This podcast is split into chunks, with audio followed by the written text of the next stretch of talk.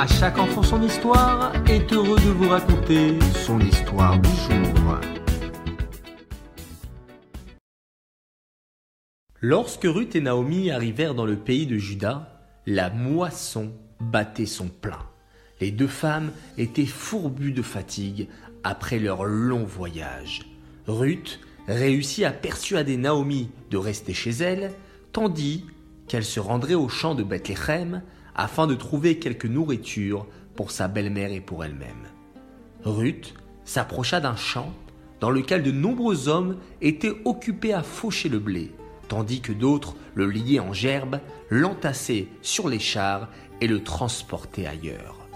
D'une allure un peu hésitante, mais poussée par la faim et par la pensée qu'elle devait apporter coûte que coûte quelque chose à manger à sa chère belle-mère, Ruth entra dans le champ, s'assit et attendit sa chance.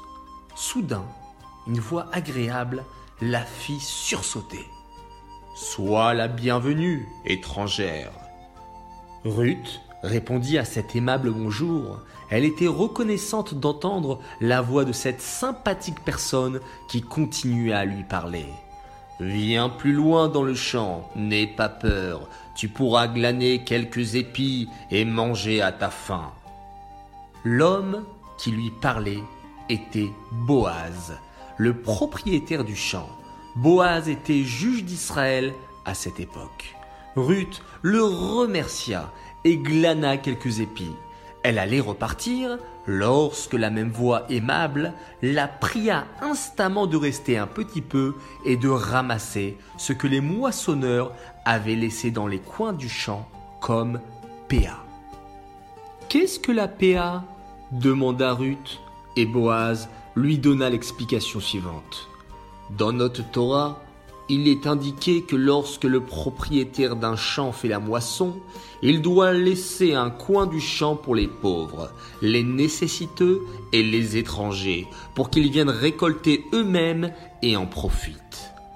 Ruth ne cacha pas sa joie, elle resta, coupa le blé dans un coin du champ et se prépara ensuite aller chez elle. C'est alors que Boaz insista à nouveau en lui disant il ne faut pas que tu partes déjà. Pourquoi tu resterais pas pour profiter du leket Leket Qu'est-ce que cela?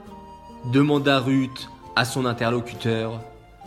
Suivant notre Torah, lorsqu'un moissonneur a manqué de couper le blé avec sa faux, il lui est interdit de les ramasser.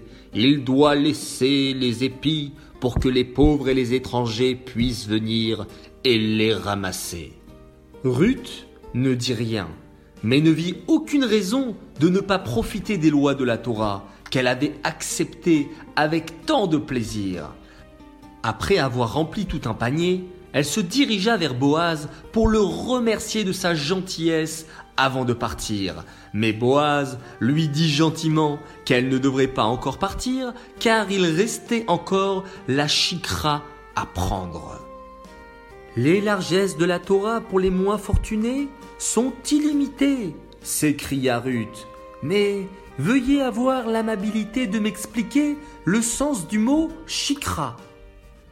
Lorsque le propriétaire d'un champ fait transporter le blé pour qu'il soit entreposé dans les greniers, il se peut que les ouvriers oublient quelques gerbes qui restent dans le champ. La Torah interdit aux ouvriers et aux propriétaires de retourner pour les ramasser. Ces gerbes doivent rester pour les pauvres, les veuves, les orphelins et les étrangers. Ruth fut heureuse de la bonne chance qu'elle avait eue. Elle avait ramassé presque plus qu'elle ne pouvait porter. Naomi et elle avaient donc suffisamment de provisions pour vivre quelque temps. Elle remercia Boaz encore une fois et lui promit de revenir. Ruth, tout émue, se hâta de rejoindre sa belle-mère. Une fois rentrée à la maison, elle lui raconta tout ce qui lui était arrivé dans les champs de Boaz. Naomi était heureuse du succès de Ruth et se réjouissait que sa belle-fille eût plu à Boaz, grand propriétaire et de noble famille. Elle dit à Ruth que Boaz était un parent d'Elimelech. Entre-temps, Boaz avait pris des renseignements sur cette étrangère qui était si pudique, qui avait un comportement tellement tsniout, et il découvrit qu'elle était veuve, et que son mari, qui était mort, était le fils de Naomi. Lorsque Boaz demanda à Ruth de l'épouser, Naomi lui conseilla fortement ce mariage. C'est ainsi que Ruth fut récompensée d'une manière inattendue et devint riche et heureuse. Ruth et Boaz eurent un fils nommé Oved, qui fut le père de Ishaï. Le fils de Ishaï était David, qui devint David Melech Israël, le roi bien-aimé du peuple juif et qui fut consacré par Hachem.